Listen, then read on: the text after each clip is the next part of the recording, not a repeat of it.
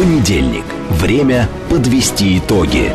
Главный редактор радиостанции «Говорит Москва» Роман Бабаян вместе с вами обсудит и проанализирует главные события прошедшей недели, их причины и последствия. Вспомним, что было, узнаем, что будет. Авторская программа Романа Бабаяна. Программа предназначена для лиц старше 16 лет. 18.07 в Москве. Это радио «Говорит Москва». Продолжаем работать в прямом эфире. Я Роман Бабаян, главный редактор радиостанции. Добрый вечер всем. А, ну что, а, вот, ну, наверное, давайте все-таки вот, да, просто здесь одно сообщение за другим. Давайте с традиционной нашей а, географической а, переклички. А, Штаты с нами, Долгопрудный ждет, Израиль ждет, а, Белоруссия рядом, Германия с нами, Казахстан с нами, Оренбург с нами, Петербург с нами. И Ялта прекрасно, говорит, вот а, Ялта успел, у нас а, тепло, купаемся в море, просто замечательно, да. Мы вас тоже нежно любим. А, Инна Баинчан, прекрасно. А, Кустанай с нами, Хабаровск, Иваново, так, Пенсильвания, штаты Краснодар, Дубна, Санкт-Петербург еще раз, а, Германия, Светлоград, Ставропольский край, Кагалым, Дубай, из Фара, это где это? Из Фара, из Фара, ну ладно. Волжский, Волгоградская область, Омск с нами, м-м, значит, да, да, да, да, Ярославль, Бангладеш, э, Севастополь, Усть, Каменогорск, Буденновск, Первоуральск, Омск на данный момент находится на связи, сообщает нам любезно. Новосибирск, с нами Первоуральск, Магнитогорск, Иваново, Рига, Тушина, эм, Раменская, Литва, Клайпеда, Орел, Сочи, Тирасполь, Ярославль, Калининград, Иркутск, э, убежала куда-то, Тюрих, э, Борисов, Беларусь, Екатеринбург, Грузия, Вильнюс, да-да-да-да-да-да-да-да, Ямал, Ставрополье, Греция, Тамбов. Мне кажется, больше не осталось мест, которые не с нами, да? Все с нами. Отлично, отлично. Лутугина, ЛНР, Страсбург. Страсбург тоже с нами. История и Соединенные Штаты, Сан-Диего. Да, прекрасно, друзья. Ну, слушайте, начнем мы, знаете, еще? Начнем мы с того, что ну, продолжим, на самом деле, вот ту самую тему, которая только что обсуждалась у Юрия Будкина. А почему? Потому что это очень важно. Несмотря на то, что вот здесь нам написал один из наших слушателей, а что это за странная тема? Ну, что зависит от того, как мы проголосуем? Решат, если, значит, увеличить там число членов Совбеза, значит, увеличат или не? Слушайте, ну, если от вас лично вообще, наверное, мало что зависит, если не брать какие-то дела вашей страны, это э, семьи, да, поэтому вот руководствуясь этой логикой, тогда вообще, в принципе, ничего не стоит обсуждать. Но, слава богу, что аудитория у нас умная, и она так не считает. Поэтому я считаю, что нужно обязательно а, продолжить. Давайте еще вот а, Антверп Андрианополь, Калининград, Лондон, Ужгород, Владимир, Екатеринбург, Гагры, прекрасно видные с нами, Радужный, Ханты-Мансийск, Израиль, м-м, Грузия, Новосибирск, Энергодар, прекрасно. Наталья Тимофеева, Энергодар с нами, да. Я считаю, что это очень важная тема, а, но я призываю, э, знаете, к чему? А, что мы с вами слышим? Мы с вами слышим, что а, престарелый президент Соединенных Штатов, который вдруг почему-то, ну вдруг, вот он решил, что вот он сейчас, значит, вынесет этот вопрос на ближайшей сессии, на рассмотрение. А что случилось? Почему он вдруг решил сейчас этим заняться? Как вы думаете? Вот ведь, если надо же смотреть а, попытаться, вернее, нащупать вот эту вот, вот самую штуку, да, которая называется причина, и которую пытаются спрятать, и, а, а если речь идет всегда о каких-то инициативах Соединенных Штатов, а, и же с ними, как говорится, то всегда жди неприятностей. Поэтому я считаю, что, наверное, не просто так господин Байден, вернее, а, губинное американское государство, как говорили, да, пытается сейчас вдруг разыграть вот эту самую карту. Значит, они преследуют какие-то цели. Почему они преследуют и какие цели? Вот об этом мы с вами сейчас и будем говорить. А, результаты нашего голосования мне понравились. 8% а, сказали, что нужно, еще 13% значит, проголосовавших сказали нужно, но сложно будет договориться о кандидатах. 23% говорят не нужно, и 56% считают, что да, все это бессмысленно и нужно вообще в принципе реформировать или отменять ООН. Но при этом реформировать ООН, это вот ровно то самое, о чем, собственно, мы и говорим. Ведь увеличение постоянных членов Совета Безопасности, это как раз эта самая реформа, разве нет? А, вот смотрите, что интересно. Еще в 2003 году, если мне не изменяет память, значит, наш министр иностранных дел, это был тогда Игорь Иванов. А, Марина, а вот посмотри, пожалуйста, прав я или не прав. А, Игорь Иванов предлагал увеличить число постоянных членов Совета Безопасности в 2003 году. Прям так и забей. Министр иностранных дел Иванов о реформе Совета Безопасности. И посмотри, что нам, а, что нам дадут а, сейчас поисковики. И знаете, о каких странах шла речь? А, нашла, да? Реформа Совет Безопасности... Не-не-не-не-не, давай дальше. Вот, подожди, Совет Безопасности, что это такое? Сейчас. Ну, в общем, да, реформа подразумевалась какая? Он тоже говорил, что нужно увеличить число членов Совета Безопасности. И когда перечисляли страны, которые нужно было, собственно, ввести, да, оставь, я сейчас сам поищу. Когда перечисляли страны, я помню, что тогда прозвучало впервые Германия, на секундочку, Япония, Бразилия, Индия, 2003 год, дата, 2003 год. Почему спустя 20 лет, ну, вернее, даже не так, почему тогда взяли и сказали нет, те же самые Соединенные Штаты и э, еще кто-то, а сейчас, спустя 20 лет, они говорят ровно то же самое и ровно те же самые страны называют. В чем засада? Давайте вот попробуем для начала разобраться, что такое Совет Безопасности. Совет Безопасности ООН это 15 государств. 15. Из них 5 государств, то есть вот эти вот а, пресловутые 5 полицейских. Это те члены, постоянные члены Совета Безопасности, у которых есть право вето. А, ну, такая вот история, значит, после Второй мировой войны, это мы с вами прекрасно знаем. Увеличить число постоянных членов Совета Безопасности, ведь а, там же как, есть постоянные члены Совета Безопасности, а есть еще непостоянные члены Совета Безопасности. Эти непостоянные члены Совета Безопасности, они все время меняются, меняются, меняются, меняются, и, наверное, уже все страны, какие есть в ООН, они уже все-таки, наверное, побывали этими членами а, Совета Безопасности ООН. Но почему никогда не могли договориться. По нескольким причинам. Ну, во-первых, все друг друга нежно любят, как вы понимаете. Ну, просто любят так, что а, кушать не могут. Вот, например, та же самая Бразилия, да. Как только звучит название этой страны, тут же, моментально, тут же Аргентина, а, Чили, а, Перу, там, э, я не Мексика, все тут же начинают возражать. А знаете, почему возражают? Хотя Бразилия, Бразилия, это авторитетная, авторитетный член ООН. Бразильские вооруженные силы неоднократно участвовали во всевозможных операциях, которые проводили, допустим, там, э, э, Организация Объединенных Наций. Они активно участвуют вообще, в принципе, в работе Организации Объединенных Наций.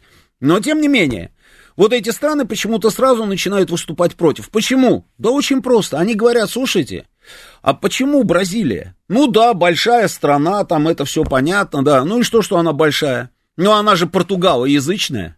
А у нас, если мы говорим про Латинскую Америку, про Южную Америку, то она в основном ну, практически вся испаноязычная. И говорят они, а мы против, потому что вы таким образом ущемляете нас, другие государства, которые находятся в Южной Америке, но при этом испаноязычные. Причем здесь Бразилия, говорят они. Скажите, вот сегодня, 23 года прошло, что-нибудь изменилось? Может быть, в Аргентине начали говорить на португальском наречии? На португальском языке нет. Мексика заговорила по-португальски? Тоже нет. Может быть, бразильцы начали говорить на кастильском наречии? Тоже нет. То есть ничего не изменилось. Вот эта вот любовь друг к другу, она осталась. То есть мы фиксируем. Бразилия по-прежнему может столкнуться с тем, что вся Южная Америка будет голосовать против только потому, что они португалоязычные. Идем дальше. Идем дальше. Значит, Германия. Почему в 2003 году Иванов предлагал ввести Германию, хотя тогда уже возникали вопросы. Ну, а, Германия это, а, это та самая страна, которая за один век, умудрилась там развязать две мировые войны, и вот по а, результатам Второй мировой войны, собственно, и появилась, да, Организация Объединенных Наций, и появились вот эти вот страны полицейские, то есть страны-победительницы в этой войне во Второй мировой, которые победили кого? Эту самую Германию. И тут вдруг в 2003 году российский министр иностранных дел говорит, а давайте рассмотрим вариант, чтобы Германия вошла а, в число постоянных членов Совета Безопасности безопасности ООН.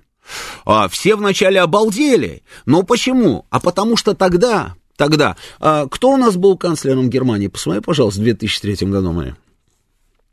Потому что тогда, значит, а, была операция против Ирака, и а, немцы не участвовали в этой операции. И они, они выступили, выступили с нами, а, собственно, в связке были с нами, потому что они не захотели, значит, наносить удары, не захотели наносить удары по Ираку. Что-то ты как-то далеко. А, а, Шредер, по-моему, там был в 2003 году. Канцлер Германии Шредер годы просто, забей все. Значит, и наши, наши, э, наше Министерство иностранных дел, собственно, да, вот он, Шредер, это какие годы у него канцлер Германии?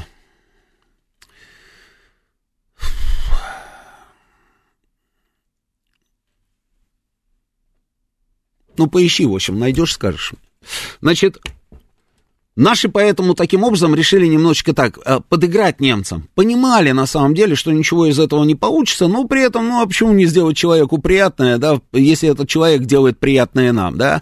А он, он э, выступил, как говорится, с нами там заодно, да, и сказал, что ни в коем случае нельзя наносить никаких ударов там по Ираку, да, а мы в свое время, а в принципе, почему бы не рассмотреть вариант, а, чтобы Германия вошла в число постоянных членов Совета Безопасности. Понимаете, да, какая штука?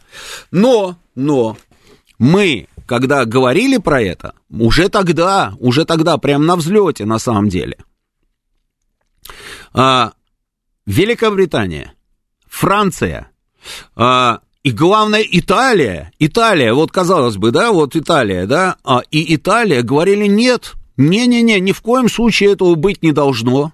А, потому что, не, ну, вот, вот пускай будет так, как есть, потому что немцы, они вот подвели весь мир, как говорится, под монастырь, а, втянув всех, в том числе и ту же самую Италию, как говорила Италия, значит, а, во все вот эти вот, как говорится, нехорошие вещи под названием война, и поэтому давайте ничего трогать не будем.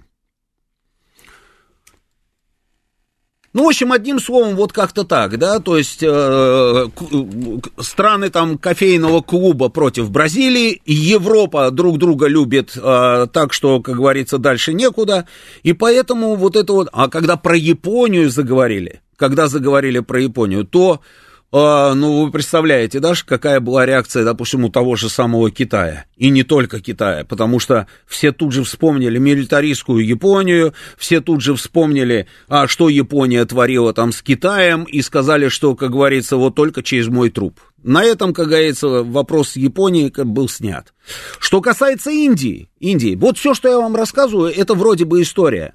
Не, Марин, мне нужны даты от и до. Вот найди, пожалуйста, вот все очень просто. Забей в Яндекс, вот забивай, как я тебе буду говорить. Герхард Шредер в какие годы был канцлером Германии. И все. И сразу все будет хорошо. Вот, с 98 до 2005. Видишь, как здорово. Вот так, так оно и есть. Вот 2003 год как раз вот это ровно то, э, то о чем я говорил. А, вот все, что я вам сейчас рассказываю, вы просто вот, э, как говорится, послушайте и найдите разницу между тем, что было тогда, 20 лет назад, и тем, что происходит сейчас. Значит, что касается Индии, как вы думаете, а, ну, Индия, понятно, значит, те, которые предлагали, в том числе и мы, да, мы руководствовались какими соображениями? Самая большая по населению, там, ну, или ну ладно, хорошо, там а, так, такая же по населению, пускай как Китай, да, хотя потенциал, мне кажется, у нее больше, да. Это раз отношения традиционно с Индией или Бхаратом, как сейчас правильно даже говорить, не пойму, пока с Индией, да, у нас были хорошие. Поэтому, в принципе, мы рассчитывали, что если Индия будет в числе постоянных членов Совета Безопасности, то, конечно же, вместе с Бразилией они усилят наши позиции. Но, значит, когда мы говорим Индия, мы подразумеваем Пакистан. Когда мы говорим Индия, мы подразумеваем Китай. А хотя справедливости ради надо вот сказать, что позиция Китая за эти 20 лет изменилась. Она действительно изменилась. Китай, который... У Китая есть территориальные споры, на секундочку, с Индией. У них споры территориальные. Я, я уже не говорю про то, что они практически... Э, э, Индия с Пакистаном находится практически в постоянном состоянии войны. То есть тоже территориальные споры, тоже, собственно, обвинения там в, в ущемлении прав национальных меньшинств, имеется в виду, допустим, исламское меньшинство на территории там Индии и, и так далее, да. А, позиция Китая изменилась, значит, была резко отрицательной, но на сегодняшний день, в принципе, я думаю, а, в связи с последними изменениями в мире, позиция Китая изменилась. И изменилась там, ну, скажем так, она стала слегка положительной. Но сказать, что она просто м, капитально а, будет поддерживать, что Китай капитально будет поддерживать Индию, вот я бы тоже, как говорится, не спешил. А, не знаю, потому что китайцы это ребята, которые смотрят всегда в завтра и думают, а что будет завтра, да, вот сегодня вот у нас вот так, да, и вроде бы мы как, а, все в одной упряжке, а завтра, завтра, бог его знает, завтра индусы возьмут и опять, как говорится, какой-нибудь фортель, да, и у нас опять начнутся какие-то там а, конфликты, а, в том числе и вооруженные, и зачем нам это надо, но тем не менее, на данный момент позиция Китая изменилась, но позиция Пакистана не изменилась. А там, где позиция Пакистана, туда, я думаю, можно, собственно, смело плюсовать и позиции других исламских государств. И найдет, найдутся такие страны, их будет немало. Поэтому, поэтому а, в 2003 году эта тема была снята с повестки дня, все закончилось только заявлениями нашего министра, а, никто даже всерьез, как говорится, и не обсуждал. И вдруг проходит 20 лет, и американцы, хопс, как чертик из-под земли, и еще говорят, ну так, вы знаете, мы еще какую-нибудь африканскую страну, африканскую, может быть, одну, может быть, две, там посмотрим, и не называют никакие страны. Мы тут предполагаем, что это может быть ЮАР, а может быть и не ЮАР, а может быть какие-нибудь другие страны, ну, бог его знает. А, Итак, для чего? Для чего? Почему? Что такое? И при этом все уже практически сходятся во мнении, вот я смотрю там, да, а, заявления различных там экспертов, а, что а, практически вопрос решен. И что вот сейчас, если американцы выйдут с этим самым предложением, то очень может быть, что это решение, собственно, и продавят. А почему? Наши уже заявили о том, что мы готовы, мы готовы там поддержать все, а мне кажется, что это ошибка. Мне кажется, это ошибка. Мы не можем не понимать, зачем они это делают. Вот это же первый шаг. Это первый шаг. Главная задача в чем может быть у американцев? Главная задача американцев предоставить Индии и Бразилии, допустим, ну я про Германию и Японию не говорю, Индии и Бразилии какие-то там особые права, что ли, в этой организации? То есть спать не могут, они только вот думают о том, как бы а, повысить, собственно, рейтинги государства Бразилии, государства Индии, что ли? И еще какие-то африканские страны? Конечно, нет. Мне кажется, что это первый шаг. А следующий шаг, знаете, какой будет? А следующий шаг, они скажут, ребята, ну, слушайте, гулять так гулять, да, если мы уже с вами начинаем реформирование, да, то мы считаем, что, ну, слушайте, ну, а сколько лет уже прошло после Второй мировой войны? То ли была, а то ли ее и не было. А, вон памятники сносят на перегонки, а, то есть в некоторых странах уже вообще никто ничего не помнит, не помнит. Некоторые страны убеждены, что мир спасли только одни исключительно американские ребята, которые спасали там еще по ходу рядового Райана. Они же больше, как говорится, ничего про это не знают и никогда не будут знать. А, а может быть вообще ничего не было. Вот тот тренд, который мы сейчас наблюдаем, это ровно про это что нас, нас вообще не будет в этой схеме, связанной со Второй мировой войной. В этой, на этой странице истории нас пытаются ластиком просто стереть, нас не будет. И уже сейчас, вот а, если мы начинаем реформу, то ну, конечно же, да, ну, ребят, ну, подождите, ну, если мы уже вот реформируем, да, ради, ради того, чтобы этот инструмент, он был более эффективным, вы же все сами соглашаетесь с тем, что необходимо что-то делать, потому что авторитет Организации Объединенных Наций, он падает. А, мы же сами на своих там сессиях неоднократно здесь, в Нью-Йорке, это я вот, а, речь Байдена, да, мы, мы вот здесь же сами там неоднократно возвращались к этому вопросу. А вспомните заявление Переса де Куэллера, который а, в таком-то, таком-то лохматом году тоже говорил, что было бы неплохо что-то такое подкорректировать. А вспомните Кофи Аннана, был такой генеральный секретарь ООН, который аж с двумя планами реформирования выходил. Это я тоже помню, это все обсуждали очень сильно. И то есть мы все с вами понимаем, дамы и господа, что нужно реформировать эту организацию. Поэтому мы предлагаем а, предоставить дополнительные места в, в качестве постоянных членов в Совете Безопасности а, Германии, Японии, Бразилии, Индии, там и еще там Лесота и Свазиленду. А завтра они скажут, слушайте, а Второй мировой вой... Вторая мировая война закончилась вообще не пойми когда, и э, м- надо отходить от принципа пяти вот этих вот э, полицейских. Зачем? Зачем это все нужно?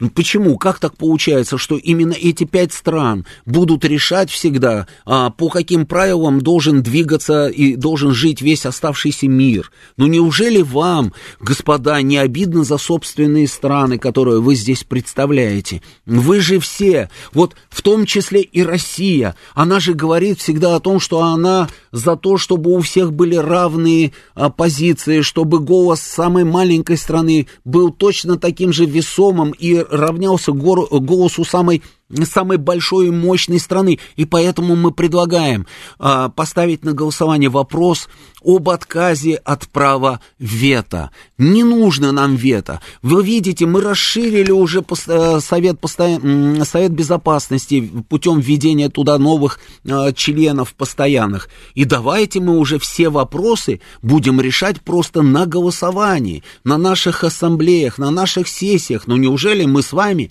не в состоянии все это сделать. Ведь демократия, демократия должна быть, торжествовать должна абсолютно везде, в том числе и в этом зале.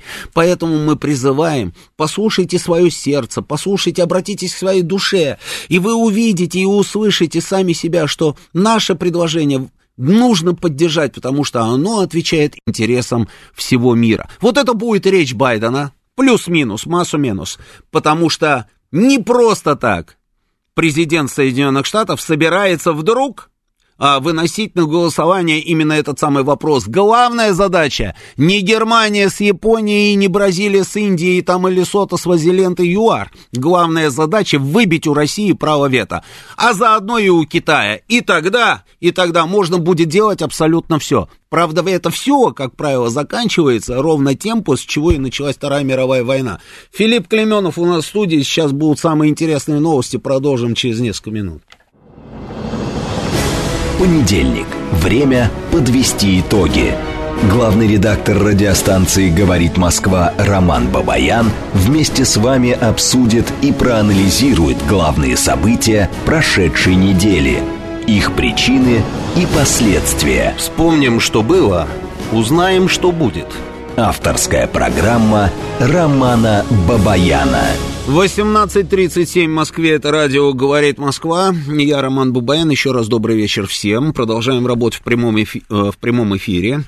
Давайте теперь все наши координаты. Телефон прямого эфира 8495-7373-94,8. Телефон для ваших смс-ок плюс 7 925 4 восьмерки 94,8. Работает наш телеграм-канал «Говорит и Москобот», и здесь продолжается трансляция нашей программы. Забыл об этом вам сказать, но я думаю, что вы и так все знаете. А трансляция еще и продолжается на нашей странице ВКонтакте и на Ютьюбе. И на Ютьюбе у нас сколько человек уже? 3239. Спасибо, Марина. А, ну, неплохо, неплохо, друзья, но все равно давайте поактивнее будем подключаться. А, читаю ваши сообщения. Так, так, так, так, так, так, так, так, так, так, так, так, так. Много сообщений, очень много. Так, так, так, сейчас, секунду.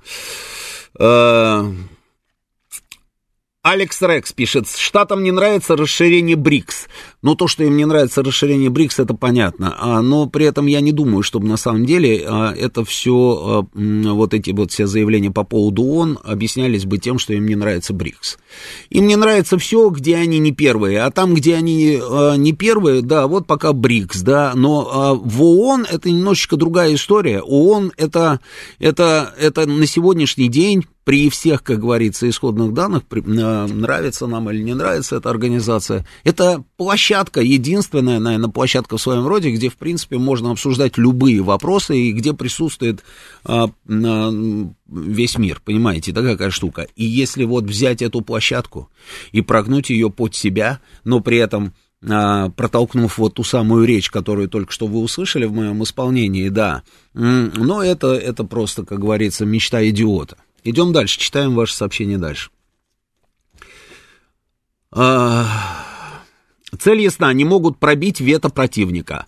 Алекс э, Курбацкий пишет нам. А в данном случае РФ и Китай, несмотря на большинство в пятерке, совершенно верно, совершенно верно. Ведь они же на самом деле даже и не скрывают. Это такие, знаете, они вот такие вот прямые ребята, как рельса, да, они же говорили об этом, что нужно вот что-то такое придумать нам для того, чтобы лишить Россию права вето. Ну и заодно, конечно, и китайцев. А что придумать? Ну никак ты это не сделаешь, потому что вот у тебя есть вот эти вот постоянные члены Совета Безопасности, у них есть это вето, и все это залито бетоном, то есть вот, ну, ну никак. А вот если по-хитрому, так вот через троянского э, коня, вот если вот с этим самым обращением к сердцу и к душе, то тогда, в принципе, можно и попробовать. Дальше идем. А, Константин Николаевич нам предлагает перенести штаб-квартиру в Сингапур, маленькая нейтральная страна с высоким уровнем жизни, которая даже Ким Чен Ына принимала. Кстати, разговоры о том, чтобы перенести там вот это вот все ООНовские э, штаб-квартиры там куда-нибудь в другие места, это тоже обсуждается. Это тоже обсуждается, но, но что-то как-то вот обсуждается, и не более того, понимаете, никто никуда ничего не переносит. И потом, как только доходит очередь до того же самого вот Сингапура, как только дойдет очередь, да, Константин Николаевич, он скажет, да чур меня чур, зачем мне это надо? Вы же говорите, что это вот нейтральная страна с высоким уровнем жизни и маленькая, да? Они скажут, слушайте, мы маленькие, с нейтральным, нейтральные, с высоким уровнем жизни, зачем нам это все нужно? А, нет, Дальше идем. А, будут давить на принятие резолюции большинством и отмену вето и на членство стран, обязанных США. Можно было бы задать эти вопросы самому Иванову. Он жив и здоров, было бы очень интересно его послушать, пригласить его в эфир. Кстати, прикольная идея, Елена В. А, спасибо, да. Я попрошу наших продюсеров, пускай найдут нам нашего бывшего министра иностранных дел. Действительно, было бы любопытно с ним поговорить, что он думает по поводу того, что происходит сейчас. А, да, Алексей 7184. А что случилось? В третьем году при вторжении в Ирак Штаты плевать хотели на Совбез ООН, а в третьем выступают, а в 23-м выступают за расширение этой самой ООН. Нет, дело не в том, что, э, чтобы э, там, как говорится, иметь всегда развязанные руки. Дело не в этом. Дело в том, что, ну, вот как-то вот так получается, да, то есть обсуждается вопрос, китайцам не нравится, они ветируют. И, и все. И все. А не нравится нам, мы, мы, собственно, пользуемся своим правом вето. Не нравится им, они пользуются этим правом вето. И ничего ты с этим не сделаешь. И вот таковы правила игры. И если вообще наплевать на эти правила игры, ну тогда точно можно, а, собственно, говорить о том, что ООН больше не существует, что она ушла ровно в ту же самую сторону, куда ушла Лига наций, а потом случилась Вторая мировая война. Ровно все к тому и приведет. Идем дальше. Эдуард нам пишет, непонятно вообще в чем проблема, право вето сохраняется, поэтому будет там 10 или 100 стран, эффект будет тот же. Да, Эдуард, конечно, конечно, Эдуард. А вот ровно то же самое и Байден скажет на старте. Байден скажет на старте, вы просто сами, вот, Эдуард, я знаю, что вы такой у нас вот человек, да, а, который вообще, не, как говорится, на своей волне всегда. Ну, подумайте просто, что это вдруг Байден так озаботился-то сейчас? Почему ему это вдруг стало важным и интересным? Uh, именно потому, что, именно потому что следующая серия будет ровно связанная с этим самым правом вето, про которое вы говорите, что оно сохраняется. Пока сохраняется. Стоит только начать, понимаете? Вот как только ты что-то начинаешь, дальше процесс уже будет, как говорится, продолжаться, продолжаться, продолжаться и продолжаться. И остановить уже будет невозможно, потому что тебе скажут, ну почему можно вносить вот эти изменения, а нельзя вносить вот эти изменения. А вот почему вот эту страну, например, сюда можно, а, собственно, ввести, а вот эту вот страну а, нельзя будет сюда вводить, понимаете? Сергей пишет, что первый, как оказалось, неверный шаг, это было внедрить французов, да? А, ну да, но мы же знаем, что это за история, да? Мы же знаем, все мы знаем про Францию, да. И как она оказалась в числе стран-победителей случайно. И на чьей стороне они воевали, по большому счету, все мы про них знаем, но имеем вот те карты, которые есть. М-м-м, мастер пишет, долгие, долгие годы российские журналисты нам говорили о том, что без России не решить ни одной глобальной проблемы. Исходя из этого выражения, что мы беспокоимся, что нас выкинут из ООН. Мастер, мы не беспокоимся, если вы не заметили. Мы идем своей дорогой. Мы не беспокоимся, но при этом, при этом, мы еще, в отличие от них, от всех, пытаемся как-то еще выглядеть прилично – мы думаем о том, как мы будем выглядеть. Мы, дум, мы, мы дорожим репутацией. Мы не опускаемся вот до того, до чего они уже все опустились. Ну, вы сами этого не видите, мастер. Они запрещают там нашим людям там с чем-то там въезжать на свою территорию, а мы говорим, да мы вообще возьмем визы, отменим, чтобы на нашу территорию въезжали все, а, кто любит Россию из Евросоюза, потому что в основном будут ехать именно эти люди. Те, которые не любят Россию, они не поедут к нам. А те, которые поедут к нам, это люди, которые к нам хорошо относятся. Зачем же мы будем усложнять им жизнь? Они отнимают школу при нашем посольстве. Школу отнимают. Не, не, не, не, не, не военный какой-то объект, школу, в которой дети ходят и учатся. Они отнимают школу у наш, при нашем посольстве. А мы, наоборот, охраняем их посольство, чтобы, не дай бог, с ними ничего не произошло. Поляки что только не сделали с нашим посольством. И а, как только, собственно, какие только оскорбительные надписи не писали. И чем только не забрасывали. И какие только акции не проводили перед нашим посольством. Ну, просто поезжайте и посмотрите на посольство Польши в Москве, там, на Тишинку съездите и посмотрите прекрасно себя чувствуют вообще, то есть вот ни секундочки ни о чем не переживают. Никаких проблем с безопасностью. Ну, ничего нет. Всю еще вот этот вот весь периметр посольства они затянули там всеми вот этими фотографиями своих достопримечательностей. А, там Варшавы и других польских городов, вообще вот эти вот все красивые места Польши, пожалуйста, чтобы российские люди там, проходя мимо, а, читали, останавливались, знакомились с тем, что из себя представляет Польша, какая она красивая. Можете себе представить что-нибудь подобное в Варшаве? Нет, не можете представить. Отнимают наши дипломатические объекты, а мы а, американских детей на елку в Кремль. Ну, скажите мне, кто краси- красивее выглядит? Можно, конечно, как говорится, да, повозмущаться и сказать, да что такое, да давай уже мы точно так же, там, и так далее, и так далее. Но немножечко, когда остываешь, начинаешь думать, что, наверное, все-таки мы идем а, ну, ну, мы правильно поступаем. Мы выглядим просто благородней. Они начинают, они выглядят как фрики в последнее время, вы замечаете? Ну, фрики же чистой воды. Причем такие, знаете, высокопоставленные, высокопоставленные. А мы нормальные, интеллигентные люди. Мы просто идем своей дорогой. И они ничего не могут сделать. Именно поэтому вот это вот все беснование, это же все бессильная злоба на самом деле. Ровно поэтому. Они как с цепи сорвались и, и тормознуть не могут, потому что у них ничего не получается. Если бы у них что-то получалось бы, все было бы по-другому. Но не получается. И и на международной арене тоже не получается. Ну, не могут они никак переломить вот эту вот ситуацию. Они же думали, что, ну вот, все, помните как? Была Россия сейчас полную изоляцию, никто с ней не будет общаться, там это выясняется, что не то, что не этот, и общаются, и никаких проблем. И все союзы и объединения, в которых членствует Россия, еще и увеличиваются, и еще и очередь стоит. Почему? Нравится это им? Нет, им, им это не нравится. И все, что они делают, объясняется ровно этим. Всей вот, вот, вот этой бессильной злобой. Экономику хотели нашу похоронить, в итоге свою хоронят. Ну, в прямом смысле слова, слушайте. И это не я придумал, это они сами рассказывают. Ну, сами же рассказывают. Ну, вот смотрите. Вижу звонки, да, сейчас, друзья, сейчас, секундочку.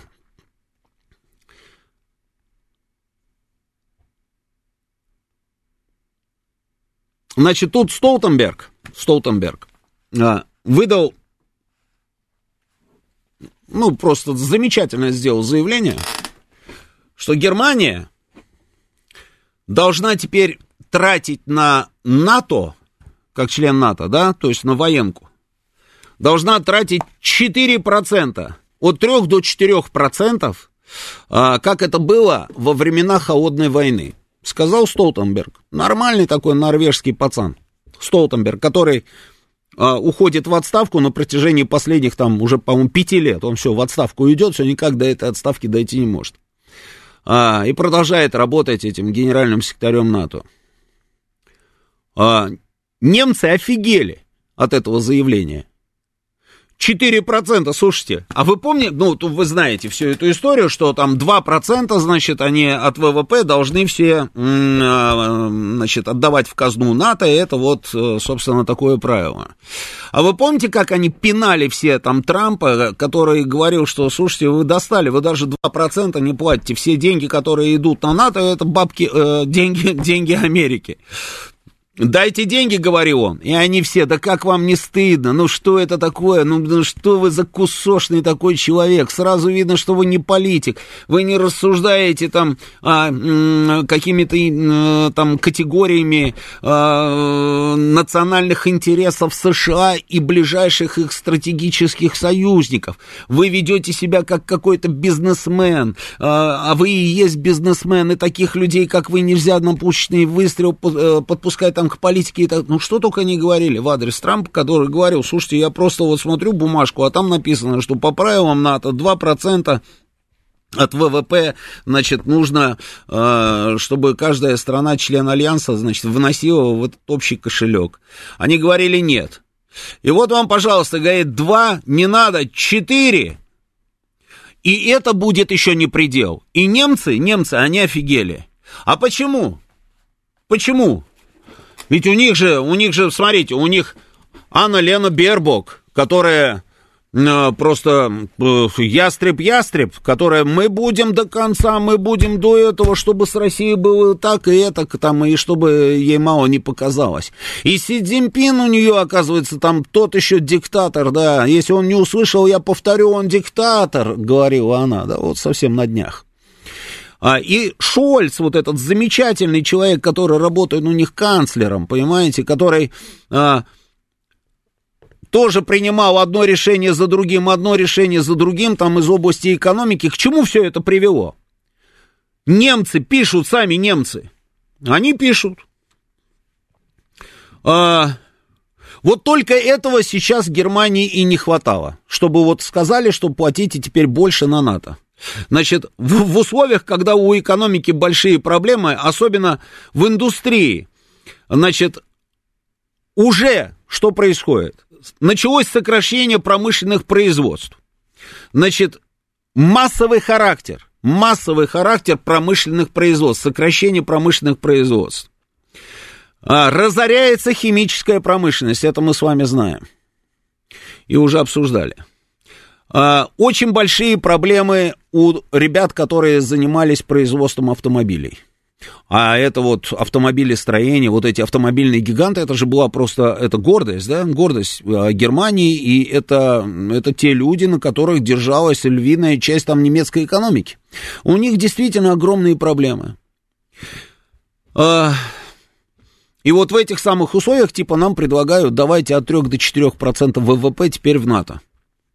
Одним словом, говорят они, НАТО что хочет от нас? НАТО хочет превратить нас опять в милитаризованную страну, чтобы мы были, как говорится, опять вот ровно на тех же самых рельсах, которые были во времена э, господина Гитлера. А потом они начинают сами же немцы говорить о том, что нет, ну, конечно, конечно, в принципе, сейчас все-таки 2023 год, но при той пропаганде и при, том, а, при той интенсивности этой пропаганды, которая идет в Германии, которая добилась того, что там большая часть там немцев плохо стала относиться к России, эта самая пропаганда спокойно сделает так, что немцы опять начнут считать, что они обиженные, что они где-то там ущемлены, что они претендуют, э, имеют право там на, претендовать на какие-то лучшие позиции, что во всех их бедах виновата Россия, и поэтому Россию нужно наказать, а дальше, говорит, вы хотите нас привести к чему? Вы хотите нас привести к тому, что, чтобы мы опять наступили на эти грабли? Это пишут сами немецкие вот эти вот издания и обсуждают, обсуждают немецкие политологи. Понимаете, какая штука?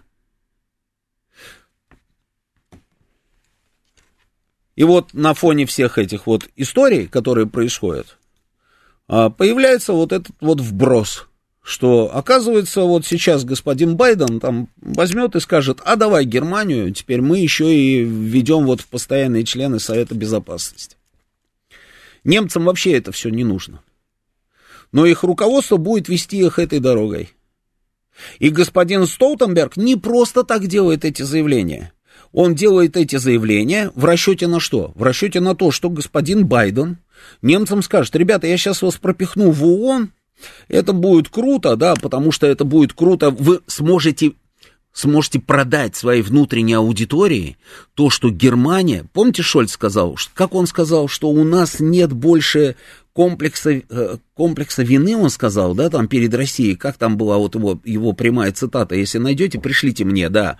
А, а тут, говорит ему Байден, да, ну или условный Байден, ты сможешь выйти и сказать, нация вы видите, вы сомневались в том, что мы с Анночкой, Леночкой а, ведем вас правильной дорогой, а вот вам прямое доказательство того, что это правильный курс. Мы сделали нас, немцев, членами, постоянными членами Совета Безопасности. Это значит, что у нас больше нет никакой вины перед миром и человечеством.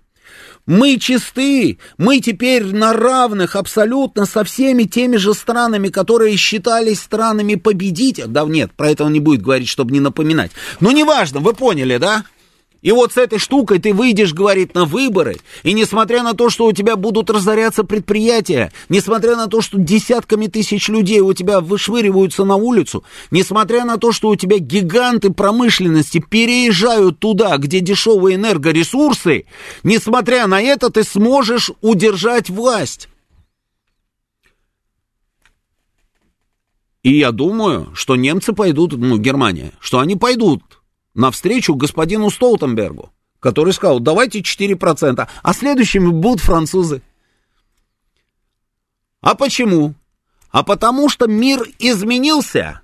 И после того, как мир изменился, изменились обстоятельства, и эти обстоятельства называются специальная военная операция, а каждый, каждый, собственно, на этой планете понимает, что ставки настолько высоки, что или ты, или тебя. И если их, их это не устраивает, ну а нас не устраивает, когда нас. И поэтому каждый будет продолжать двигаться своим путем, и никакие договоренности здесь не помогут. Но, значит, нужно побеждать. Им нас или нам их. И вот мы с вами плавненько переходим к СВО. И смотрим, а что происходит у нас, собственно, вот на этом самом а, пятачке, где решается, по большому счету, судьба мира. Судьба мира решается. Решается то, как завтра будет выглядеть этот мир. И как мы с вами дальше будем жить, по каким правилам и в каких странах. На секундочку. Хорошо мы с вами будем жить или плохо мы с вами будем жить?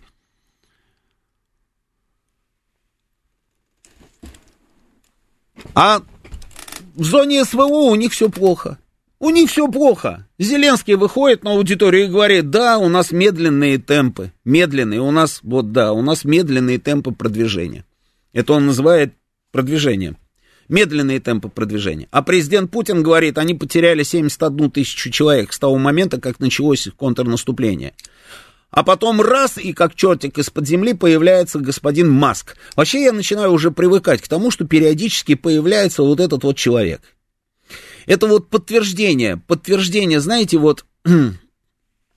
А, что вот, подожди секундочку, э, про Столтенберга. А если през... Столтенберг еще сказал, если президент Владимир Путин и Россия сложат оружие, наступит мир. Но это вот то, о чем я вам говорю, понимаете, да? Ну так вот, я начинаю привыкать к тому, что господин, а, господи, Илон Маск, вот что-то он хочет. Он что-то хочет. Это подтверждение того самого правила, что вот обычно люди, которые а, занимаются бизнесом и потом становятся очень, очень богатыми, а потом в какой-то момент они почему-то все начинают лезть в политику. Ну, сколько раз мы с вами видели это? Ну, то же самое с Маском, вы замечаете? Куда ты, спрашивается, лезешь? ты там а, считался каким-то супер крутым там бизнесменом, который а, зас, посылал в космос там с, а, какие-то электромобили, которые сам же и делал, да?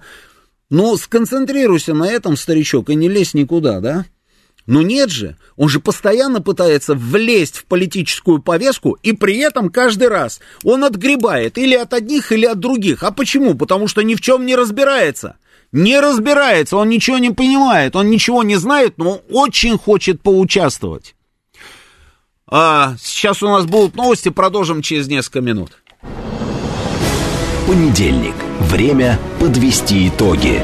Главный редактор радиостанции «Говорит Москва» Роман Бабаян вместе с вами обсудит и проанализирует главные события прошедшей недели, их причины – и последствия. Вспомним, что было, узнаем, что будет. Авторская программа Романа Бабаяна. Программа предназначена для лиц старше 16 лет. 19.06 в Москве, это радио «Говорит Москва». Я Роман Бабаян. Добрый вечер еще раз всем. Телефон прямого эфира 8495-7373-94,8. А, телефон для ваших смс плюс 7 925 4 восьмерки 94,8. А, работает телеграм-канал «Говорит МСК Бот». Здесь же продолжается трансляция. Вконтакте тоже продолжается. И на Ютьюбе уже сколько человек нас смотрит? Почти 4 тысячи. Почти 4 тысячи. Хорошо, давайте сделаем уже 4 тысячи и пойдем дальше. Читаю ваше сообщение. А, стратегический инвестор, я читаю ваше сообщение, я понял, да. А, понятно. А, Денис Девятиэтажник, Роман Герш, видел у вас телетрансляции инаугурации мэра, как оно было, расскажите немного. Обязательно расскажу, да, чуть попозже.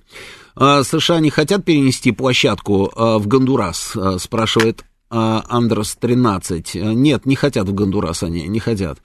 Дальше. Построить большой океанский лайнер и на нем разместить штаб-квартиру, чтобы не привязываться к странам. Это фантазия на тему, пишет нам Василий. Прекрасно, прекрасно.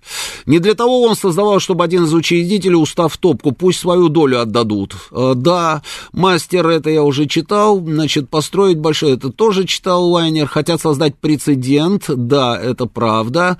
Они могут собрать совбез, наблюдатель спрашивает, без РФ и отменить право вето, пока наших китайцев запрут где-то в туалете. Не, наблюдатель так не работает. Наших это кого? Лаврова, что ли, запрут? Ну, запрут Лаврова. Или Россию запрут в туалете. Не, наблюдатель так не работает. Так, м-м, дальше.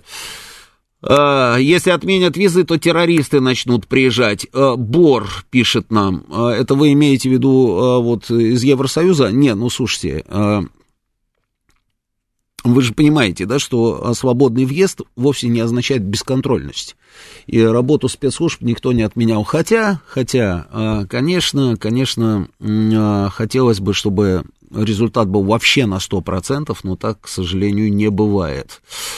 А, значит, был в Минске и Бресте на выходных, пишет Олег, без виз полно европейских номеров в Белоруссии ход хороший, деньги ввозятся в страну. Ну да, ну да. И я, я уверен, что белорусские пограничники не отнимают у них эти машины, не отнимают у них там ноутбуки, не отнимают там ничего, да. Они уже не знают даже на самом деле, как выкрутиться из этой ситуации. Это вот из той серии решений, когда заставь дурака Богу молиться, он его прошибет. Это вот ровно про них. Но у них слишком много дураков на один квадратный метр развелось.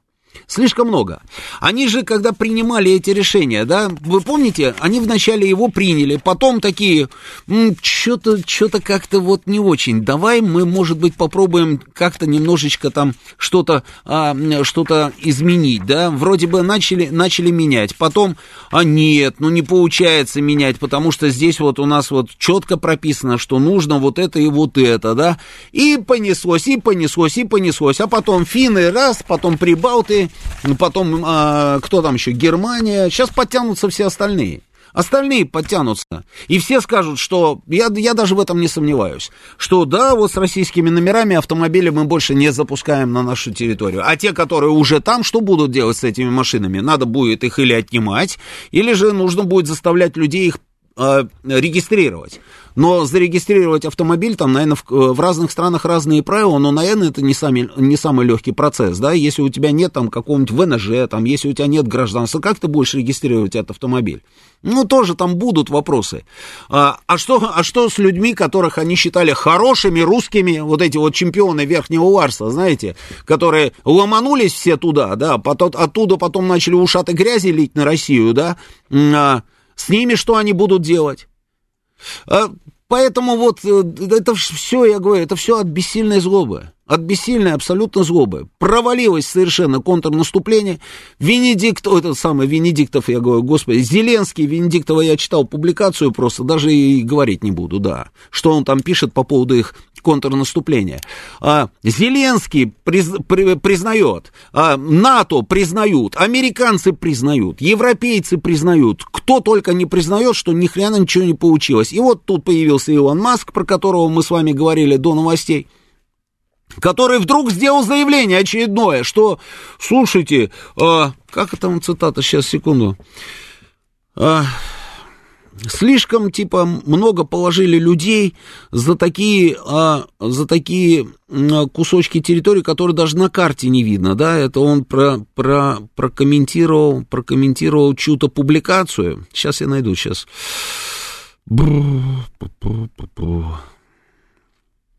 А где она у меня? Ну, неважно, в общем, смысл, вот, да.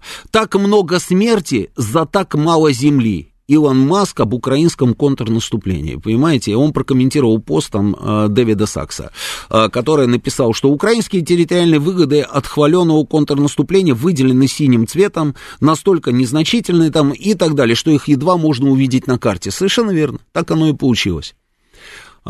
И Маск делает это заявление. А дальше что будет? А дальше на Украине, как папу римского, значит, они его Уже же это было. Вы помните, он уже однажды там какие-то заявления делал. И какие-то только билборды они не вывешивали с этим маском. И что только они не делали, да. А, и последним земляным червяком его называли. Но Маск все равно лезет в политику. То что-то отключает Starlink, то не отключает этот Starlink, то передает эти системы там частично Пентагону, то не передает Пентагону. Лезет и лезет, лезет и лезет. Вот вопрос, зачем? Вот это вот, вот вопрос, который мне ну, просто любопытно, зачем он это делает. Но, тем не менее, это продолжается. Тем не менее, это продолжается. Значит, послушал я тут интервью а, советника Зеленского, а, который подоляк, да, а, тоже речь идет о том, что, слушайте, ну, людей не хватает, и нам нужно возвращать каким-то образом, значит, тех, которые соскочили с территории Украины. Но при этом они понимают, что для того, чтобы их вернуть, это нужно, чтобы были судебные решения в разных странах, там то, все, 20-30 и что, типа, это все-таки процесс нелегкий. Но, говорит Подоляк, так, знаете, вот если, когда все закончится, эти люди вернутся, вот тогда у них будут проблемы. Ну, замечательное заявление же, да? А у нас говорят, вот они, они имеют право на возвращение, пускай возвращаются, потому что они все равно рано или поздно поймут, что лучше, чем дома, быть нигде не может. Вот как у нас говорят. А там говорят, а вот вы вернетесь, сукины дети, у вас проблемы будут, вами займется СБУ. И это означает что? Не возвращайтесь ни в коем случае, потому что если вы вернетесь, мы вас или же туда отправим, и вы там умрете где-нибудь на минных полях, или же мы вас посадим в какие-нибудь подвалы СБУ. Вот и вся разница между нами и ими. Это еще одно, как говорится, сравнение. А...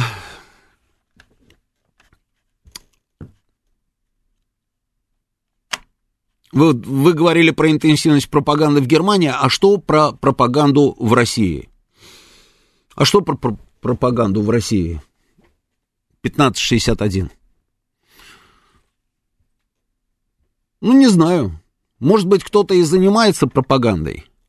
А, но мне кажется, вот я то, что я наблюдаю, я могу, знаете, так вот, э, что бы я ни смотрел, что бы я ни читал, я прекрасно понимаю, на самом деле, кто где лукавит, а кто говорит действительно по факту и идет а, по информационному потоку. Я это вижу. А, и вам советую научиться, собственно, ориентироваться во всей этой истории. И то, о чем, допустим, я сейчас вам говорю, да, можно, можно ну, я не знаю, можно почитать источники на Западе, можно почитать источники какие-нибудь там на Украине, можно почитать наши, и вы увидите на самом деле, что, ну, плохо у них, плохо, плохо, все плохо. На последней, говорят, ставки, а, ну, это совещание с военными, Зеленский, это утечка у них там обсуждается, и СБУшники пытаются найти, как утекла подобного рода информация. Зеленский говорил уже не о наступлении, а о том, что нужно готовиться к обороне. А почему?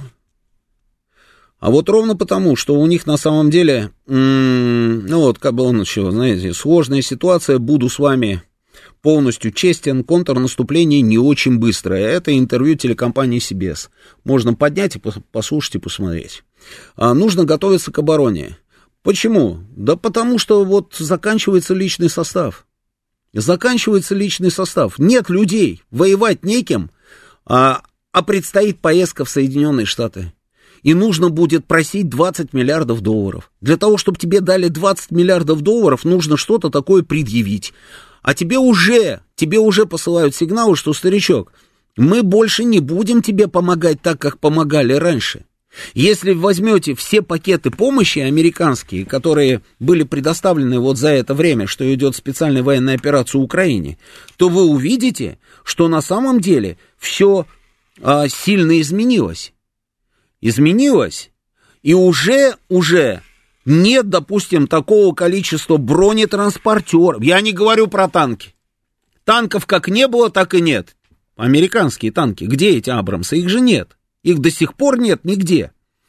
Бронетранспортеров нет. Есть снаряды, есть ракеты, а какая-то серьезная техника отсутствует вообще. Почему? Потому что там не хотят больше ничего давать. Во-первых, самим нужно, а во-вторых, они не видят смысла. Смысла не видят. Они понимают, что нет потенциала и ресурса у украинской армии достичь каких-то результатов. Ну, нету. Отсюда вот эти вот и заявления того же самого Маска. Он же комментирует что? Он комментирует информационную поездку. Он же не просто так вдруг, да, а ух ты, он так хорошо разбирается, да, увидел, ага, вот, вот здесь вот где-то вот они там взяли вот эту деревню, вот эту деревню и взял и написал пост. Нет. Там профессионалы анализируют всю эту историю, комментируют ее, а потом уже Маск что-то такое говорит. То есть это очевидная история совершенно. Зеленскому нужно что-то такое будет говорить в Штатах, но при этом говорить ему нечего. А здесь еще и, представляете, вот этот фон, на фоне которого, собственно, он туда поедет. Прошла утечка, что он, оказывается, говорил уже даже не о наступлении, а об обороне. Вот и все. И вот вспоминаю заявление нашего президента. Обратили внимание на этот синхрон, когда он Блинкину отвечал. Блинкин, помните, о танго, для танго нужны двое, и что Украина, вот если Путин захочет, Украина будет первая, которая побежит на эти переговоры, а мы пойдем следом, там подтянемся и так далее, да? Путин сказал, нет, танго это, конечно, зашибись, а, но все все равно будут танцевать барыню. Почему он это сказал? Барыню будут танцевать или казачка. Вот и все. Он спокоен абсолютно, он контролирует ситуацию. И он понимает, он видит тренд, он видит этот вектор.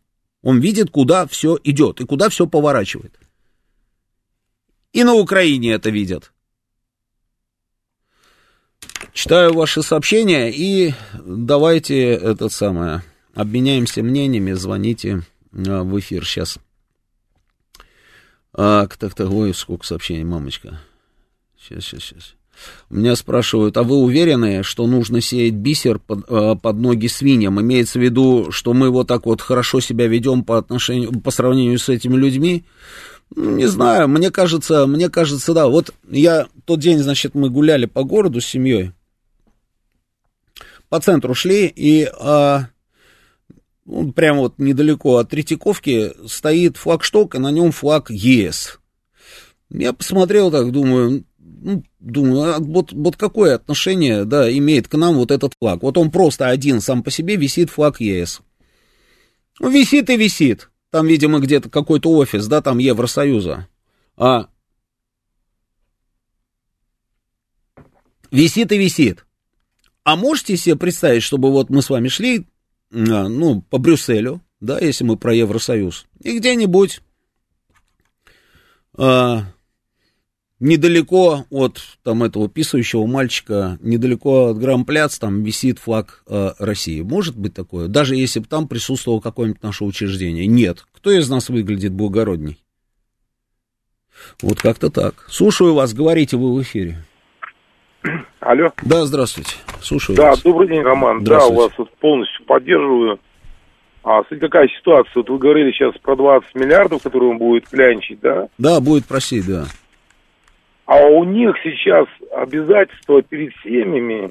Вот они в топку кидают своих, ну как своих, они чужих украинцев, они не своих граждан, вот угу. топку кидают. Они сами признали, что 100 тысяч уже погибло. Но это сам по, по, по официальным они боятся раскрывать. На каждую семью они должны платить что-то около 300 тысяч. У них долгов перед семьями сейчас порядка 40 миллиардов долларов уже выросли. Они как надеялись, что вот мы сейчас Россию победим, репарации, контрибуции. У них сумасшедшие сейчас появятся долги, вследствие чего появятся бунты.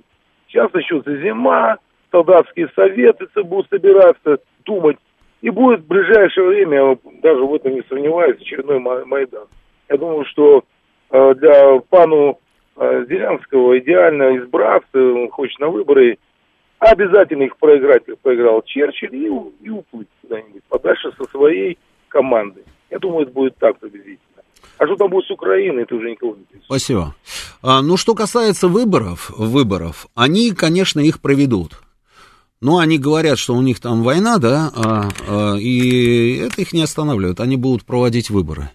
И это же наоборот клево, потому что у меня в пятницу, да, по-моему, это в эту пятницу, да, у меня в эфире на НТВ в «Своей правде», значит, а, был Евгений Копатько, и он рассказывал, что раньше, по-моему, это вот он говорил, да, ну, неважно, раньше там выборы обходились там вот в эту сумму, да, а, а вот сейчас на эти выборы, для того, чтобы их провести, они попробуют получить там сумму там в 10 раз большую. И аргументация очень простая, что типа вот такие вот условия, и поэтому там а, вы требуете, а Запад говорит, что нужно провести эти выборы. Вот вы требуете проводить выборы, да? Мы бы их, конечно, отменили, говорит Зеленский. Я не хочу, я не хочу больше быть президентом Украины. Я же когда шел на эту э, должность, вы помните, я тогда вот в своем интервью там, да, я же сказал, что а, я вот один срок, и, и я уйду. Я вот только вот сейчас сейчас быстренько там разберусь, там, да, создам определенные институты,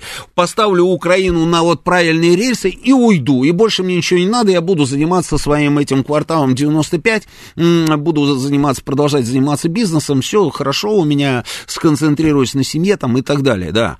А, а потом вдруг выясняется, что нет, оказывается, он хотел отменить эти самые выборы.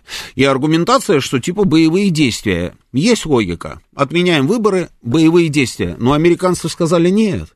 Ты проведи выборы, проведи выборы. Он говорит, а, да, приходит к Ермаку и говорит, слушай, они говорят, надо выборы проводить, что будем делать? Тот говорит, да ты не парься, ты, ты же понимаешь, что сейчас вот в этой мутной воде мы 10 раз тебя переизберем. Вообще никаких проблем. Он говорит, это да-да. Ну, надо же им, говорит, как-то что-то там этот самый впарить. Он говорит, ну, сейчас я подумаю, там, пацанами мы соберемся а, и решим. И они так собрались с пацанами, да, потом приходят и говорят, слушай, и все на, на русском языке, естественно, как вы понимаете. Слушай, значит, а, поедешь и скажешь, там, пускай на выборы там дадут, там, ну, несколько миллиардов дадут, потому что, ну, участки там оборудовать, там, все, все, все, безопасность наблюдателям.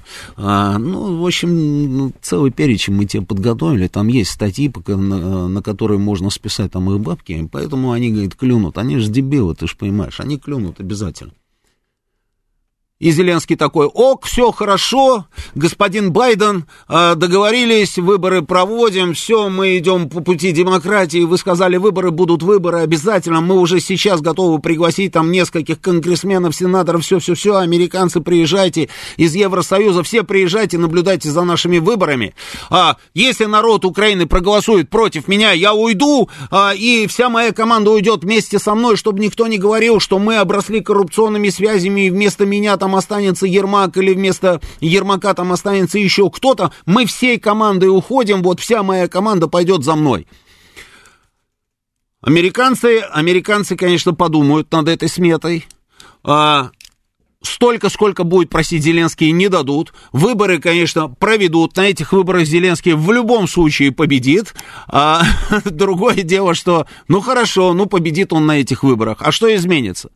А изменится, а, что-то изменится вообще в принципе или нет? Изменится ли его позиция по поводу, допустим, тех же самых переговоров? Он же опять вот сделал заявление в том же самом интервью, что нет, мы не готовы, потому что это наши территории, и мы отдавать наши территории там а, ради мира там не готовы, да, поэтому нет, мы будем стоять до конца. Но американцы ему будут говорить, нет, старичок, денег нету, вот те бабки, которые ты просишь, мы тебе даем, и вот из этих денег там решай, решай сам, что ты потратишь там, собственно, на оборону, а что ты потратишь на выборы а, и как ты будешь распоряжаться этими деньгами. Ракеты тебе нужны, мы тебе еще ракет там подцепим немножечко, а вот все остальное уже не обещаем. С европейцами, если сможешь договориться, иди договаривайся. А европейцы говорят, не, ребята, к нам больше не ходите, потому что мяч теперь на стороне США, а наши танки уже горят там, там, на перегонки, и леопарды там, и все остальное. А американские танки до сих пор еще не приехали. Тут наши самолеты вроде бы как должны подлететь, а американские самолеты, наши самолеты, это же американские самолеты, американские самолеты, которые американские самолеты, так еще и никуда и не вылетели. Поэтому нет, давай к нам тоже уже не надо. У нас у самих уже начинается дома а, не пойми что, да, разбирайся с американцами. Тем более ты сейчас полетишь туда, и там у тебя вот, собственно, будет встреча а, с Байденом, попробуй с ним договориться. И вот-вот во всей этой ситуации собственно, происходит то, что происходит. А потом появляется президент Путин и говорит, барыню будете танцевать, барыню. Они засыпают и такие там, Путин, барыню танцевать будете. Представляете, как им нехорошо? Слушаю вас, говорите в эфире. А, добрый вечер. Здравствуйте. Э, вы знаете, вот есть такое э, мнение, что э, Россия, ну, проявляя сдержанность э, в проведении СВО, тем самым ту же самую злополучную Украине или Вашингтону, Западу, НАТО подает ну, неправильные сигналы. Они это воспринимают как некую слабость России. Это вот такой как бы теоретический... Есть подход. такое мнение, да. Я, я не согласен с этим. Да, Они вот... могут воспринимать как угодно. Да. А, но все решается не в их а, вот этих головах, где они там что-то и как-то воспринимают, а все решается непосредственно вот здесь, вот на земле, где наши ребята делают свое дело. А, абсолютно верно. Но вот сейчас Зеленский полетит э, там в Нью-Йорк на ассамблею ООН, очередной его, да, зарубежный вояж. И то, что их, э, значит, украинская власть, э, их, э, вот представители их режима высшие, они так спокойно перемещаются, а это, это усиливает их некоторые, ну, внутри страны, вот такой общий менталитет, такой мобилизационный. Ну, конечно, у них серьезные проблемы с мобилизацией, но тем не менее население у них заточено. Вот. И мы в этом плане позволяем им ну, вот, производить некоторое сплочение внутри страны, такое вот социальное. Э, а, я понял, да, но вы знаете, я не верю а, в их сплочение. Вот просто вообще не верю. Ну, Какое там может быть сплочение, я вас умоляю, даже когда у них все было хорошо, они друг друга так, так любили, такие были сплоченные, что дальше некуда. Но автоматы они, не, к сожалению, не поворачивают против киевского режима, а продолжают все равно как бараны, может быть, стараясь иногда сдаться, но продолжают выполнять, э, значит, эти приказы и так далее. Это да, вы знаете, но только меня удивляет другое. А, я, я понял, про что вы говорите, но меня вот удивляет на самом деле вот эта вот наша история, когда мы думаем, что они почему-то должны автоматы повернуть против вот своего руководства. Почему? Я никогда этого не понимал. Слушайте, когда говорили, ой, вот не сегодня, завтра будет очередной Майдан, они сметут там Порошенко. Я думаю, почему они должны сметать Порошенко? Эти люди, они немножечко другие. Вот они внешне похожи на нас, они, они даже с такими именами и с такими же фамилиями. Но ментальность никто не отменял, менталитет не меняется, слушайте, ну, ну что я вам рассказываю? Они другие, они все такие, знаете, местечковые. Вот они, вот это вот мой пятачок, как говорится, да, вот здесь, да, вот за это вот я порву, как говорится, всех. А вот чтобы там вот куда-то, что-то, как-то, Почему они пойдут сметать какой-то там Майдан? Да им плевать. И главное, чтобы их не касалось. По поводу их сплоченности, это вообще миф, никакой сплоченности там нет. Никакой нет сплоченности. Где их сплоченность? Они соскочили там а, не пойми куда, в таких масштабах, что уже даже не знают власти, что делать, как говорится, чтобы их возвращать. Это раз. А во-вторых, Восток, Запад, это тоже никто не отменял. Эти говорят, вы воюете. А, э, мы, мы воюем, а вы не воюете. А эти говорят, не, мы тоже вот воюем, но на войну на самом деле не пойдем. Да нет там никакой сплоченности. Давайте сейчас прервемся на новости и потом продолжим через несколько минут. Понедельник. Время подвести итоги. Главный редактор радиостанции «Говорит Москва» Роман Бабаян вместе с вами обсудит и проанализирует главные события прошедшей недели, их причины и последствия. Вспомним, что было, узнаем, что будет. Авторская программа Романа Бабаяна. 19.36 в Москве, это радио «Говорит Москва». Продолжаем работать в прямом эфире. Телефон прямого эфира 8495-7373-94-8. Телефон для смс-ок 7925-4 восьмерки 94-8. Телеграм-канал «Говорит Москва Бот». Здесь же работает, э, транслируется наша программа. Вконтакте тоже транслируется. И на Ютьюбе у нас. Марина, докладывай. 4500. 4500 человек. Ну, нормально, ну ничего, давайте еще, давайте еще. Э, на 5 выйдем, и будет замечательно.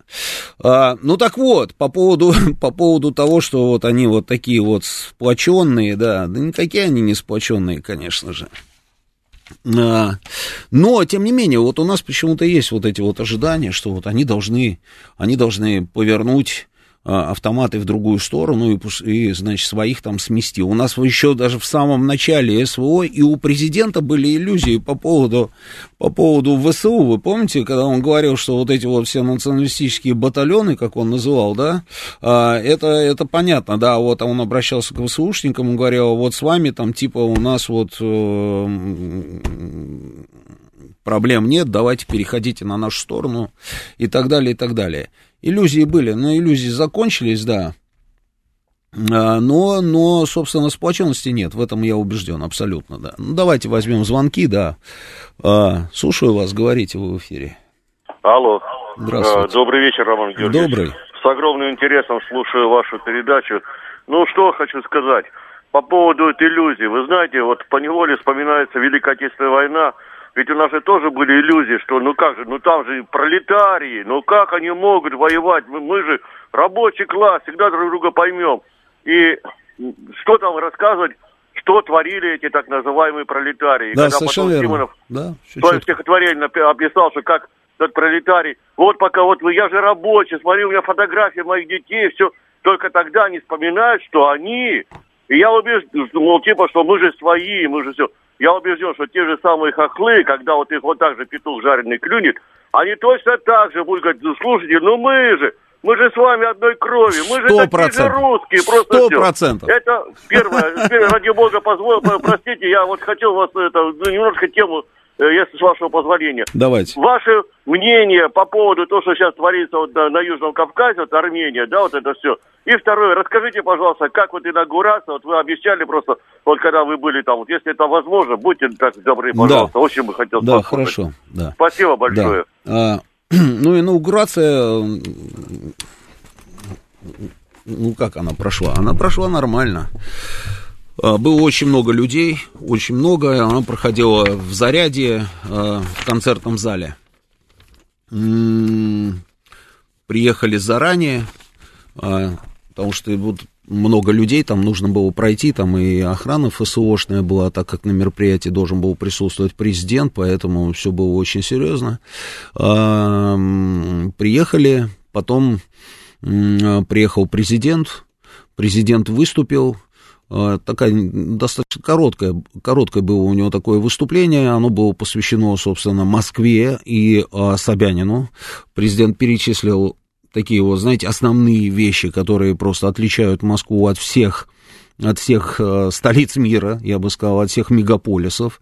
Президент сказал, что Москва опережает, опережает, и это не видеть, это не может, э, как говорится, да, это, ну, все это видят, да, что опережает практически все мировые столицы по тому, какая значит, э, здесь функционирует транспортная система. В первую очередь речь идет об общественном транспорте. И это действительно так. Ну, это действительно так. А, Я вообще вот, ну, президент вот поблагодарил Собянина, потом выступал непосредственно сам Сергей Семенович.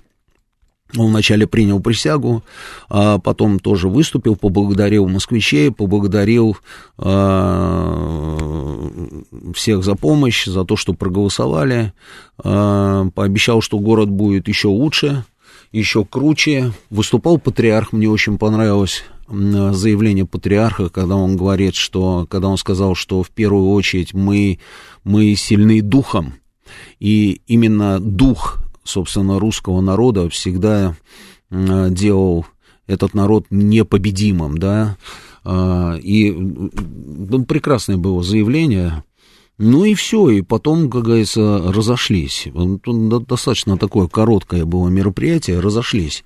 Но ну, что я хочу сказать? Я хочу просто искренне поздравить Сергея Семеновича с победой. Но я считаю, что нам, ну, круто повезло нам с мэром. Ну, круто повезло. Есть люди, которые, ну, ну, что не сделаешь, они будут недовольны, и мы с вами это знаем прекрасно. Но если просто, как говорится, да, ну вот так вот, вот просто посмотреть, а, и, и, и, ну что неужели не видно на самом деле, что сделано для города? Неужели не видно, в каком состоянии город? Для того, чтобы это понять, это просто нужно, я не знаю, нужно сравнить, что ли. Ну, все же, говорят, познается в сравнении. Ну, давайте сравним с любым совершенно городом, с любым. Хотите с Нью-Йорком сравним? А давайте сравним, там, я не знаю, с Парижем.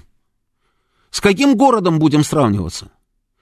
А, давай возьмем любую столицу и посмотрим просто. Да, они приезжают, они в шоке на самом деле от того, как здесь все устроено и как выглядит наш город, и какой он чистый, ухоженный, умытый, уютный, комфортный.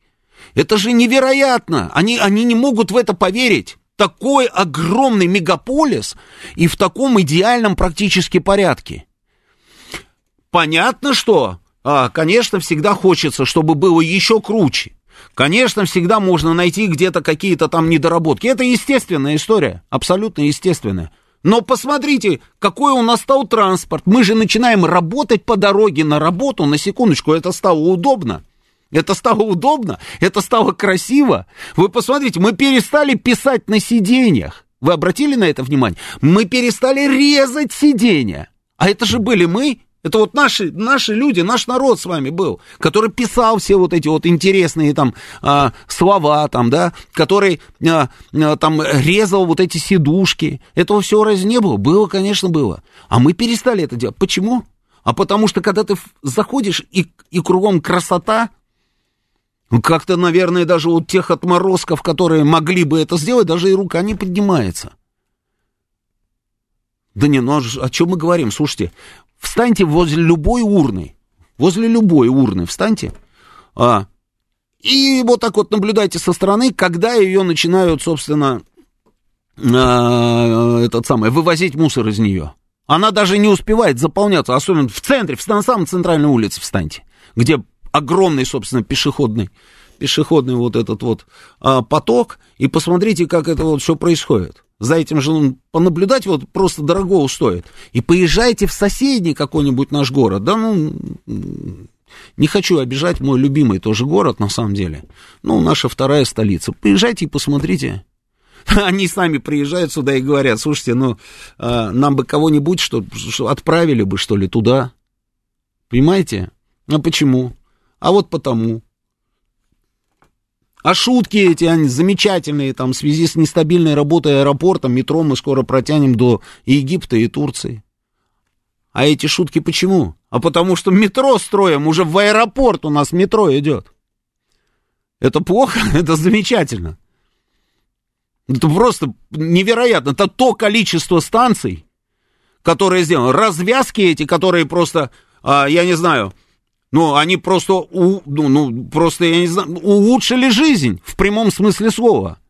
Вот буквально на днях с человеком разговаривал. Говорит, раньше нужно, говорит, чтобы доехать до работы, там полдня тратил, сейчас за полчаса доезжаю. А что это разве не так? И в каждом округе у нас практически такая же ситуация. Поэтому я считаю, что, я считаю, что э, мэр просто замечательный, замечательный, и команда отличная. Отличная команда, знаю многих, лично. Отличная команда. Ну, идеально все, конечно, не идеально. Легко там решаются определенные вопросы, тоже нелегко. Иногда столько нервов нужно потратить, что ой-ой-ой. Но, тем не менее, результат. По результатам судим. Это что касается инаугурации, что касается Южного Кавказа. Ну, все не очень хорошо. Пашинян пытаются вертеть одним местом, и мы с вами это видим, делает это публично, и начинает вот эти формулировки, знаете, мне нравится. Фор... Российские миротворцы не справились со своей задачей, но я не могу сказать, что без них было бы лучше. Вот иди пойми, он, он в какую сторону вот сейчас закрутил. И вот так вот крутит одним местом. Но при этом тренд, опять же, направление совершенно ясное. Что он делает? Совместные учения провели с, с американцами? Провели. А как, кто там был эти? Какие это были американцы? Американцы это были миротворцы. А что это вдруг миротворцы-то? Это случайно миротворцы американские? Именно с миротворцами? Чтобы координацию улучшить, то все 20-30, там вот такие вот километровые формулировки тоже, знаете, как кружева. Но смысл этот. Их, да, там было совсем немного. Дело не в этом, это не какие-то там масштабные учения. Там 170, по-моему, человек было ар- армянских солдат военнослужащих, и а, 70 там с небольшим, 78, что ли, а, американцев. Но это были миротворцы. А почему именно миротворцы? А вот потому именно миротворцы. Именно поэтому миротворцы. Потому что там наши миротворцы, которые как гвоздь в горле. Но ситуация очень нехорошая. И она нехорошая, а, ну, со всех сторон она нехорошая. Что касается миротворцев. Ереван делает заявление, что Карабах это территория азербайджанского государства. Отлично. Зафиксировали. Об этом президент сказал, что это Армения признала Какие претензии вы предъявляете России, если Ереван подписывает документы и признает Карабах территорией Азербайджана? Ну, если Карабах это территория Азербайджана, просто логически рассуждаем, да? Карабах территория Азербайджана. Что мешает завтра Баку заявить, что, э, знаете, нам не нужны миротворцы на нашей территории? И что скажет Москва? Москва скажет, подождите, у нас же там мандат на сколько-то лет, да. Они сказали, э, конечно, конечно, так и есть, да. Но этот мандат на несколько лет был в тот момент, когда это были спорные территории. И не было договоренностей. А сейчас получается, что это наша территория, а на нашей территории находятся иностранные войска. А вот как-то вот не надо, это же наша территория. Не могли бы вы забрать своих миротворцев?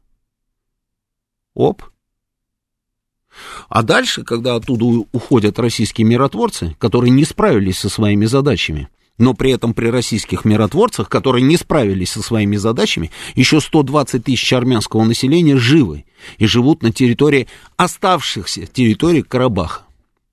120 тысяч человек. А когда они оттуда уйдут, что будет с этими 120 тысячами? Да часть этих людей, да не часть, а 98% этих людей уйдет вместе с нашими миротворцами, потому что они прекрасно понимают, что их будет ждать завтра.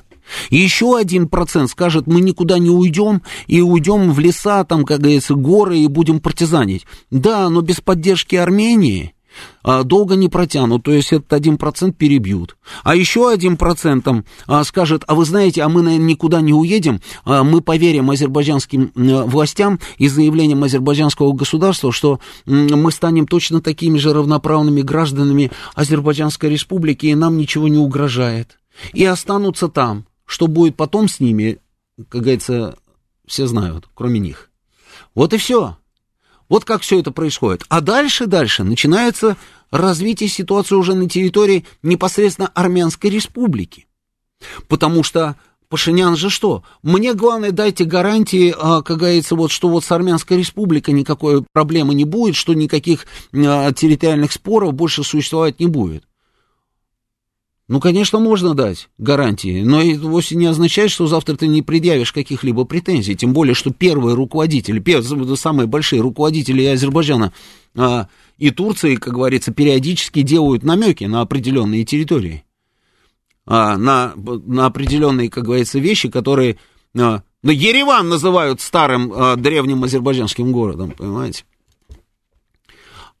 А плюс еще американцы, которые будут говорить, слушай, ну, видишь, как у нас хорошо получились совместные учения, а ты же понимаешь, да, что мы, конечно, всегда сможем, как говорится, там сказать господину Эрдогану, что ему делать, чего ему не делать, да, скажем Эрдогану, допустим, а, а, не помогать Азербайджану там и э, не предпринимать никаких действий против армянского государства, он так и сделает.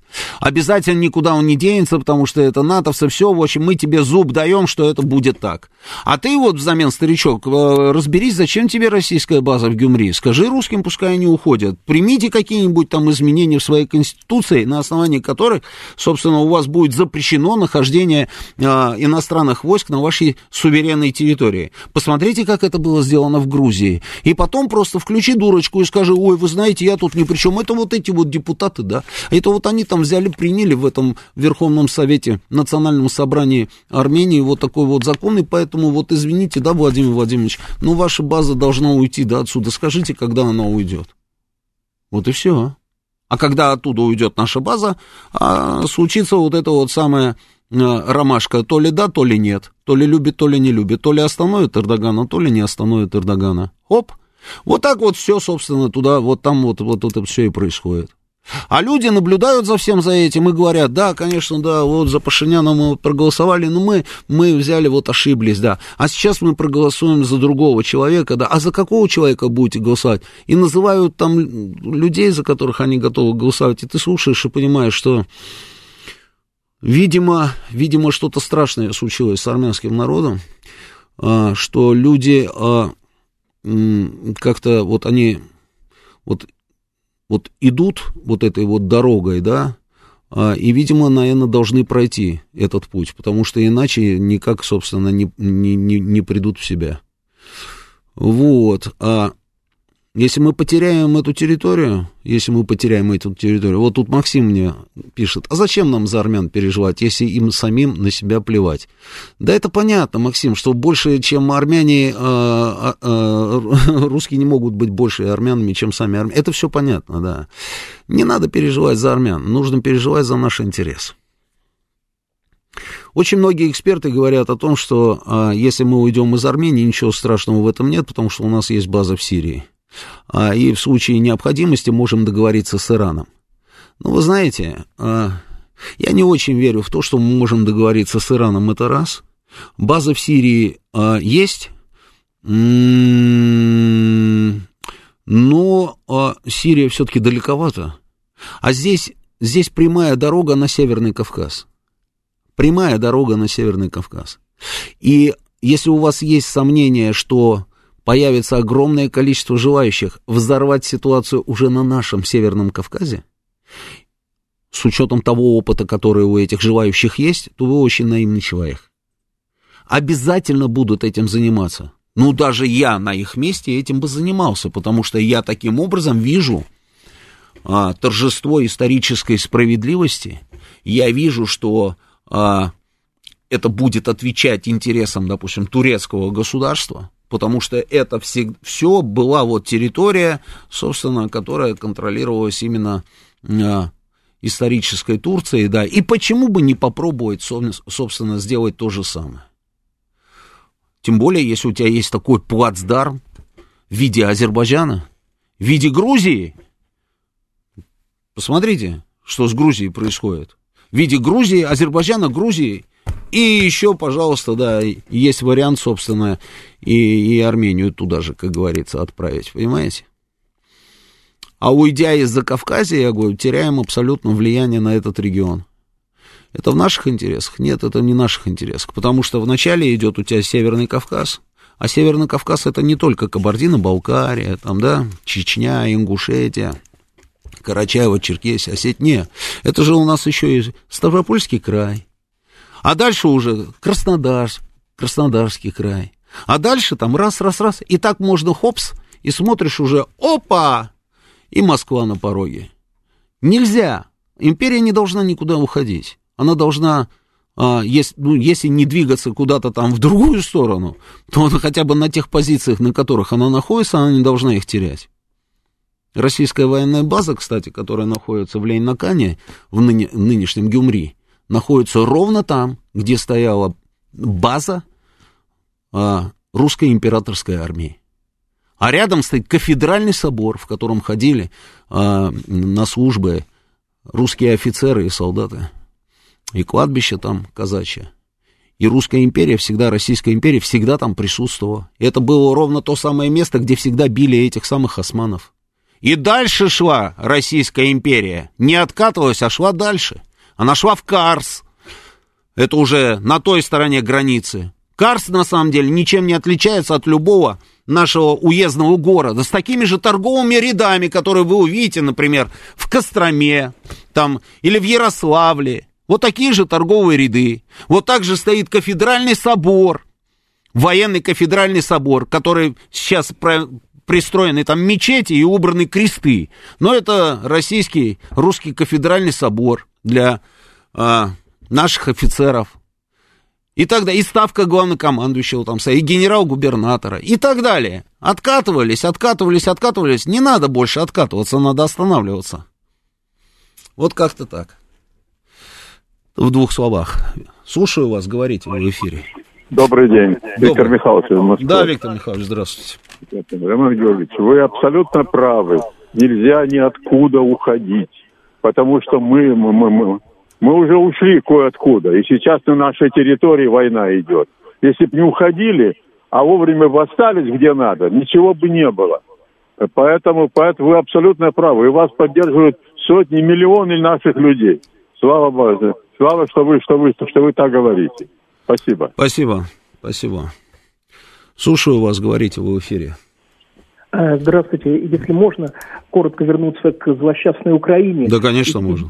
Вот известно, что киевский режим известен своими террористическими проявлениями. С другой стороны, сотни тысяч украинцев они посылают на убой. и ВСУ пока что, к сожалению, сохраняет боеспособность. Пока да, ну, пока ну, да. Проблема, вот, проблема в чем? Угу. В том, что верхушка киевской власти находится в зоне личной безопасности, ощущает себя в зоне личной безопасности. Э, вот, мне кажется, в этом проблема. Они могут рулить всеми этими процессами, гнать сотни тысяч украинцев на убой, но при этом находиться в зоне вот личной безопасности. Они не боятся за свою жизнь, за свою шкуру, все эти Зеленские и прочие остальные. В этом, мне кажется, большая проблема. Знаете, а, я думаю, что если бы вас сейчас услышал бы Зеленский, что они не боятся за свою шкуру, я думаю, он сильно бы удивился. Что-то мне подсказывает, что еще как боится. Еще как боится. Он же знает, как там у них там все устроено, понимаете. Сегодня вот карта легла, да, и он, а, собственно, центровой здесь работает президентом. А завтра раз, и как Коломойский находится в тюрьме э, в тюрьме. А, а, а послезавтра хлобысь, там что-то не понравится американцам, британцам, да, и оп, и что-то такое вот раз, и нет Зеленского. Поэтому я не думаю, что... А то, что они боеспособность там еще какую-то сохраняют, да, пока да, Пока да. Но этот процесс уже у нас совсем, вот, как говорится, на исходе. А, Сергей Алексеевич, последний звонок. Здравия желаю. Здравия желаю. Болен... Э, Зеленский боится, еще как боится. Конечно, боится. У него нет оснований не бояться. Никакой сплоченности на Украине нет и быть не может, потому что как таковое государство Украины уже трещит, остатки экономики держатся только на помощи Запада – их, э, вот это их э, гибнет, больше, чем больше гибнет неонацистов, вот типа там азовцев и им подобных, тем меньше мотивации в продолжении военных действий с их стороны. Боеспособные части ВСУ в значительной мере уже выбиты, резервы истощаются. Они фронт держат в большей степени только благодаря нам, потому что мы не начинаем... Мы не идем вперед, да. Конечно, ну, конечно. И правильно делаем, оберегаем людей продолжаем выбивать их оставшие боеспособные части а для того, чтобы они повернули, как кто-то хочет, автоматы в сторону Киева, извините, для этого должны быть условия, которых нет ни одного. Минина и Пожарского у них нету.